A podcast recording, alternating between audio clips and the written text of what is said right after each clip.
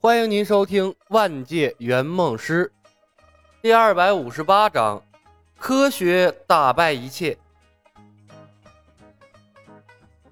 你怎么知道的？苗壮抬头，意外的看向了刘晋元。刘晋元温和的微笑道：“天如弹丸，地如蛋黄，乃是出自浑天说。”李牧斜了苗壮一眼，打断了刘晋元的装波。状元兄，你的知识都是古人得来，但大陆为什么是圆的？我们生活在大陆之上，为什么感觉不到脚下踩着的大地是个球？你通过什么方式来证明大地是圆球？这些你都有答案吗？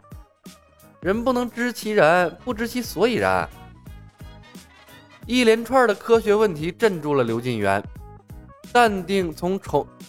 淡定从容终于从他脸上消失了，他对着李牧长揖道地，请二公子赐教。咬文嚼字说不过你，但论科学你还真不行。李牧笑容可掬的拿出了手机，来来，状元兄，凑近一点，咱们来看个纪录片让我带你走进一个新的世界，让你见识一下一些世界的真相。在刘晋元不解的眼神里，李牧点亮了手机，启动播放器，调出了之前早已经下载的 BBC 关于宇宙和地球的纪录片。过场动画徐徐展开，苗壮面色古怪，他无声地问李牧：“合适吗？”李牧笑笑，没有说话。地球，据我们所知，是太阳系唯一存在生命的星球。是什么让地球如此的独一无二？答案就藏在地球的历史之中。随着主持人的解说，一颗蔚蓝色的星球缓缓转动，彗星撞击地球，洪水退却，大陆冒出地面，寒武纪生命大爆发，单细胞生物出现，无脊椎动物主导世界，恐龙诞生称霸星球，冰雪覆盖大地。大陆板块碰撞，最后人类诞生。一幕幕高科技的特效镜头，缓缓地为刘晋元呈现了地球的原貌、生命的起源，甚至于脚下大陆真正的形状，以及地壳、地幔、地心系统立体，远比那什么天如弹丸，地如蛋黄模棱两可的猜测形象的多。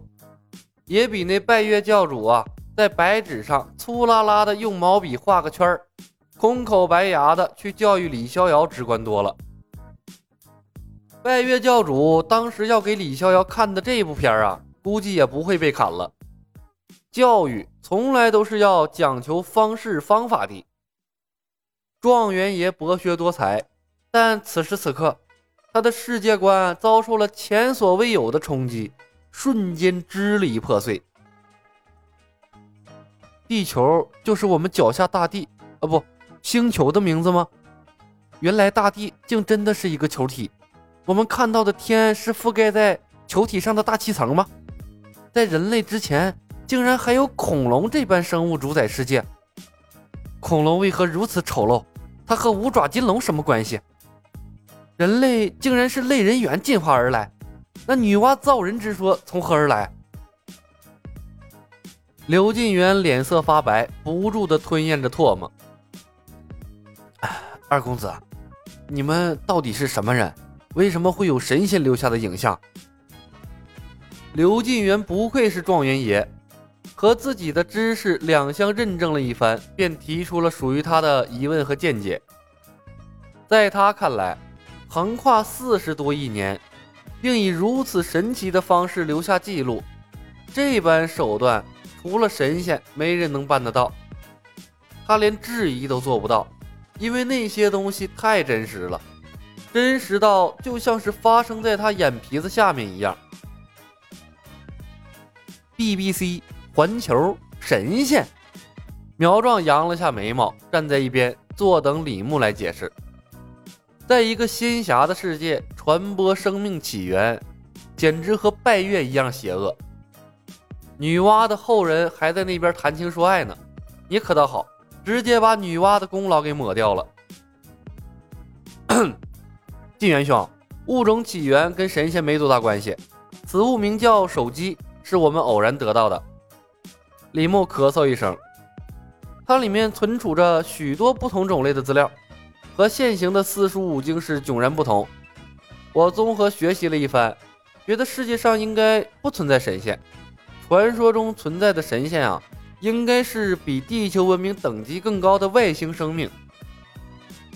外星生命，更更高的文明等级。刘晋元目光灼灼的看着手机，越发的糊涂了。二公子，我不明白你说的是什么意思。李牧拿过苗壮的长枪。枪头插在了八仙桌脚下，然后把亮银锤垫在长枪之下，手指轻轻向下压，那八仙桌被轻而易举地翘了起来。杠杆原理在手机的资料中归为物理学科力学分类。李牧说道：“除了物理学科之外，还有化学、生物学等等不同的学科。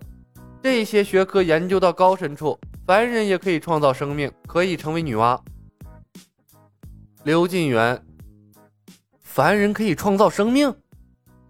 状元兄，知识改变一切，拥有足够高的知识，人同样可以成为神灵。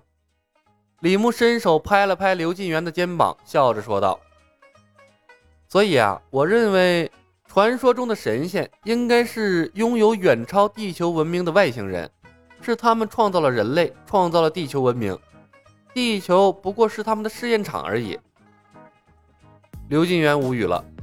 李牧把手机递给了刘晋元。我知道这些东西啊，你一时半会儿可能接受不了。你可以把手机拿走，研究研究里面的知识。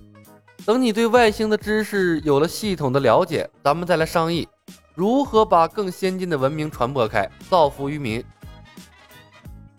刘晋元眼睛一亮，颤声问：“二公子，手机可以给我看？”当然，李牧笑着点头。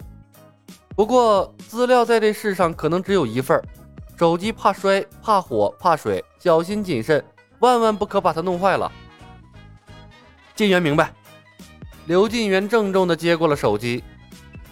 手机中的外星文明知识使用好了，极有可能造福苍生，责备后人。晋元一定会将手机视若生命一般爱惜。话音未落。苗壮把自己的手机掏了出来，二哥留个备份吧，万一真把手机弄坏了，咱们也能有个补救啊。